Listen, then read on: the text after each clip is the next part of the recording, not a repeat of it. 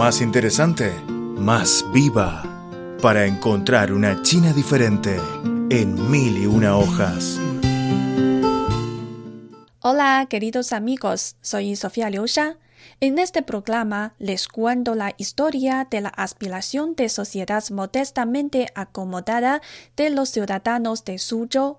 Este año es crucial para el triunfo definitivo en la culminación de la construcción integral de una sociedad modestamente acomodada y para ganar la batalla decisiva contra la pobreza. En el corazón del pueblo popular, ¿cómo es la vida modestamente acomodada? cómo se realiza la construcción integral de una sociedad modestamente acomodada en la ciudad de Suzhou, provincia de Jiangsu, centro del delta del río Yangtze, los ciudadanos de avanzada edad y jóvenes nos relatan cómo es la vida modestamente acomodada que existe en su corazón. El pueblo que vive en esta ciudad histórica y cultural además de los residentes de las zonas periurbanas, presenta mayor atención a la riqueza del espíritu. La cultura próspera y la sociedad armónica ha sido la mayor aspiración de ellos.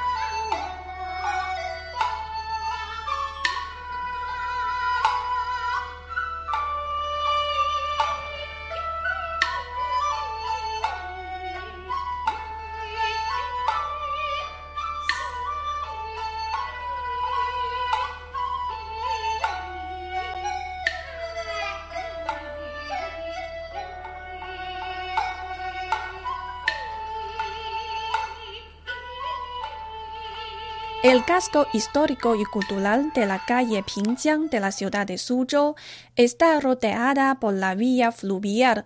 Presenta un hermoso paisaje del sur del río Yangtze con pequeño puente, agua corriente, pared blanca y tejas negras. Aquí también se puede escuchar la ópera Kunchu, suave y agradable, tomando el camino de piedra, probando el pastel de casia y tel, los viajeros sin duda vienen a visitar el Museo de Ópera de Kunchu. Aquí se presenta la ópera, registro de seis tipos de vida flotante de forma de inmersión en el jardín. Los turistas vienen sin cesar. El señor Zhou es nativo de Suzhou, nos dijo. Tenemos una vida cada vez más rica, así que aspiramos a cosas más elegantes y de mayor gusto cultural. Xiaoli es una chica que nació en la década de 1990. Dijo que cuando estaba en la escuela secundaria escuchó por primera vez la frase vida modestamente acomodada. En aquel entonces pensaba que solo significaba la libertad en los alimentos. En la actualidad, tiene nuevos conceptos y entendimientos sobre la vida modestamente acomodada. En mi opinión, la vida modestamente acomodada no solo significa estar decentemente vestido y alimentado, también supone la aspiración espiritual. Como nueva generación de los suchoneses, me parece que la civilización espiritual se realiza bien en Suzhou. Aquí hay muchas actividades culturales. Por ejemplo, podemos ir a la librería que es muy conocida en Internet o pintar la naturaleza en la calle Pingjiang. Así es la ciudad. ¿Cómo está el poblado? La aldea Yonglian pertenece al poblado Nanfeng de Suzhou. Había sido muy pequeña, de poca población y atrasada. En el proceso de reforma y apertura al exterior, la aldea aprovechó las buenas oportunidades ahora se ha convertido en la aldea administrativa de mayor superficie población y fuerza económica del sur de Suzhou. Zhang Zhiming, de 75 años de edad, nos compartió su experiencia. Estamos muy contentos. La vida se ve cada día mejor. No nos preocupamos por comer, vestir ni vivir. Antes trabajaba duro en la fábrica de maquinaria agrícola. La vida de aquel entonces era muy difícil. Ahora no hace falta preocuparse por alimentos, vestidos, vivienda, etc. Zhang Zhiming reveló que con la excepción de saldo de jubilación, recibe cada mes la subvención de 900 yuanes de la aldea. Dijo que la calidad de vida es muy buena. En la aldea Yonglian hay una sala de reuniones. Sirve para celebrar encuentros de los representantes de 260 aldeanos y discutir asuntos. En la sala se han instalado sistemas inteligentes de reunión, video, conferencia, traducción simultánea, cámara. En la sala hay 285 asientos y urna roja. Jiang Zhibing, subsecretario de la sección de empresa cooperativa de Aldea Yonglian del Partido Comunista de China, señaló. Cada vez que celebramos la reunión, siempre digo la democracia a nivel básico debe ser visible y palpable al pueblo. ¿Qué significa? Es decir, tomamos medidas modernas para que los representantes de las aldeas puedan intercambiar y tomar la palabra en todo tiempo. Y nuestra reunión se puede transmitir en vivo a la televisión del pueblo popular.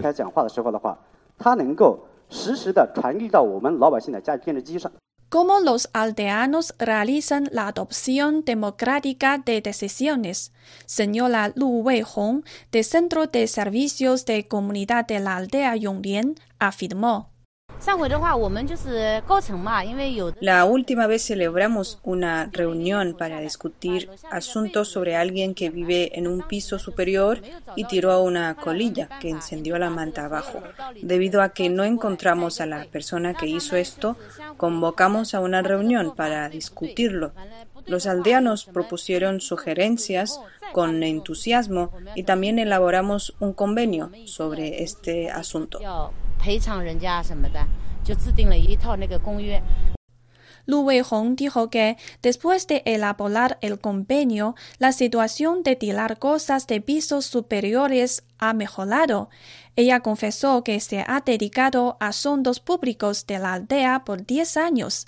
Es testigo del cambio de los aldeanos. Sea a través del gobierno como comunidad, hemos dedicado mucho a la construcción de civilización espiritual. Por ejemplo, la región de Suzhou aplica la selección de desechos desde junio de este año. Ya lo hemos instalado desde el año pasado. Invertimos recursos humanos y financieros para elevar la cualidad del pueblo popular. Según se dice, en el 2019, la aldea Yonglian ha realizado el ingreso de venta de 75 mil millones de yuanes. La ganancia e impuestos alcanza a 5.600 millones de yuanes. Los ingresos disponibles per cápita fueron de 58 mil yuanes, que ha sido tres veces mayores a los ingresos disponibles per cápita de población rural de la provincia de Jiangsu. Lu Weihong afirmó que los aldeanos piensan que el estándar de la vida ya alcanza para ser modestamente acomodada. Ahora el pueblo presta más atención a la vida espiritual. Tenemos una biblioteca que funciona a las 24 horas, zona de ejercicios que enriquece nuestras vidas. Todas las noches bailamos la danza en la plaza. También contamos con el Centro Cultural, donde se presentan óperas y me siento muy satisfecha. Sea la calle Pingjiang o la aldea Yonglian, la aspiración a la vida modestamente acomodada del pueblo de la ciudad y el poblado es microcosmos de la parte oriental de China. La gente aquí se esfuerza por realizar el mejor desarrollo de la economía, también crea la vida cultural más próspera y una sociedad más armónica.